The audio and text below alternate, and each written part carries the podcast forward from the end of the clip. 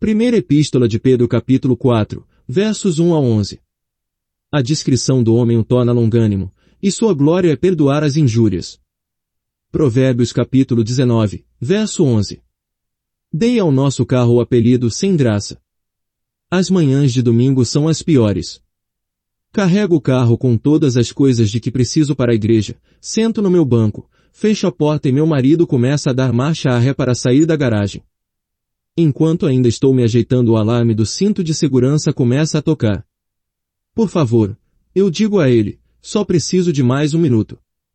Aparentemente, a resposta é não, porque ele continua a soar até eu afivelar o cinto. Esse pequeno aborrecimento é um bom lembrete de como a vida seria se, na verdade, não existisse a graça. Cada um de nós seria imediatamente chamado a responsabilizar-se a cada indiscrição. Não haveria tempo para arrependimento ou mudança de comportamento. Não haveria perdão. Nem piedade. Nem esperança. Às vezes, viver neste mundo se parece com cair em um buraco sem graça. Quando pequenas falhas são ampliadas em grandes imprudências, ou quando as pessoas se recusam a ignorar as falhas e ofensas dos outros, acabamos sobrecarregados pelo peso de culpa que nunca fomos feitos para transportar.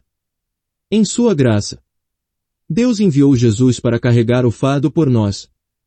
Aqueles que recebem o dom da graça de Deus têm o privilégio de oferecê-lo aos outros em nome de Cristo. Acima de tudo, porém, tende amor intenso uns para com os outros, porque o amor cobre multidão de pecados. Primeira Epístola de Pedro capítulo 4, versículo 8.